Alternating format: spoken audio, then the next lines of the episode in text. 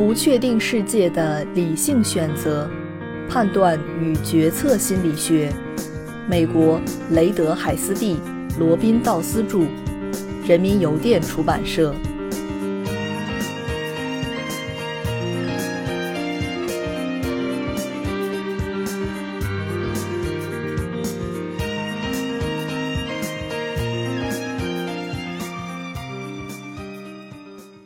第八章第十节，关于理性的总结。如果一个科学理论无法说明事件何时发生，那么怀疑者就会问：这理论有什么用？事实上，一个彻头彻尾的行为主义者可能会批评这整本书，因为既然我们讨论的现象都无法控制，那么对他们的描述是没有科学价值的。我们的回答是：到目前为止。我们在处理繁杂而令人困惑的真实世界中人们的心理事件和决策时，我们既无法完美的预测他们，又无法完美的控制他们。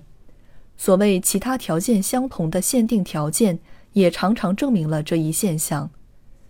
预测实际结果时存在的不确定性，对于决策本身以及决策结果而言，都是无法避免的。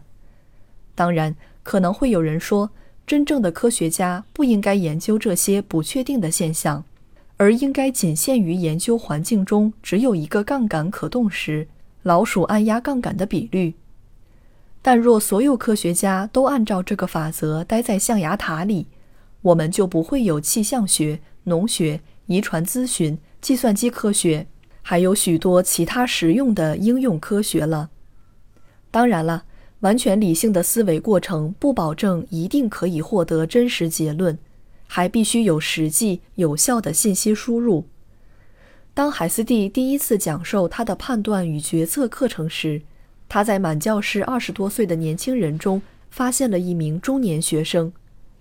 过了几节课，那位中年学生做了自我介绍，并解释了为什么会选这门课程。就如那位学生所述。他遭受了一系列不幸，处于离婚和即将失业的阴影之中。他说：“最初他非常困惑，为什么这些事情会发生在他身上？但经过深思，他意识到他实际上只是一个庞大的心理学实验中的一个被试。”他又引用了几十个难以解释的行为和事件。只有当他假设自己真的在一个心理学实验中，才能够解释这一切。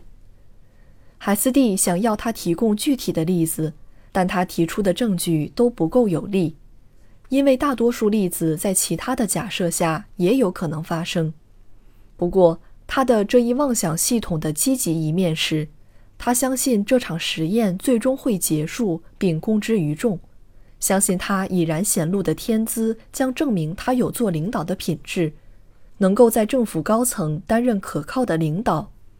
可能这则轶事最吸引人的部分是那位学生对于为什么接近海斯蒂所做的解释。他担心自己由于对这些事件的解释不理性而被欺骗，因此为保证他不得到一个错误结论。他试图尽可能小心谨慎地应用老师的忠告。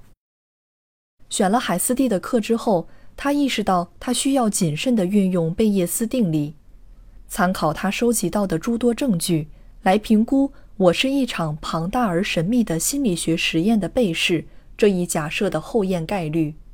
他在评估假设的计算方面希望得到帮助。这个故事在那一学期并未结束。几个月后。那位同学拜访了海斯蒂，希望后者能在自己保住工作的诉讼中作证，但其雇主的精神科医生已经确诊其患有严重的偏执妄想，认为贝叶斯定理是他妄想系统的一部分，而且医生还认为托马斯·贝叶斯教士是其精神分裂症所导致的一个虚幻角色。如果输入的是错觉，那输出的也必然是错觉。无论两者之间经过多么严密的计算，我们一直致力于指出那些导致我们所有人做出非理性判断和选择的因素和思维方式。人们未必要陷入这些思维过程，如同一个惊慌的游泳者并不需要拼命将头伸出水面。像游泳者的生存训练一样，我们能够学会对抗这种本能反应，而变得更加理性。但与游泳的例子一样，这需要知识、自控和努力。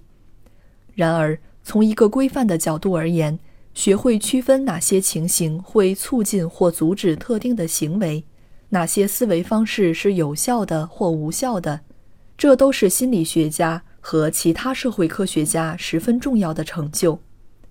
最后，我们要指出的是，那些试图掌握全部情境以便准确预测或控制的人，很少能比得上另外一些人。后者会在无法减少不确定性，而这些不确定性又起决定作用的情形下，寻求适度目标。一个人试图理解所有的事情，却往往会一无所知。理解了思维的非理性，并非一无是处。即使我们无法预测非理性何时出现，也并不总能知道如何控制它。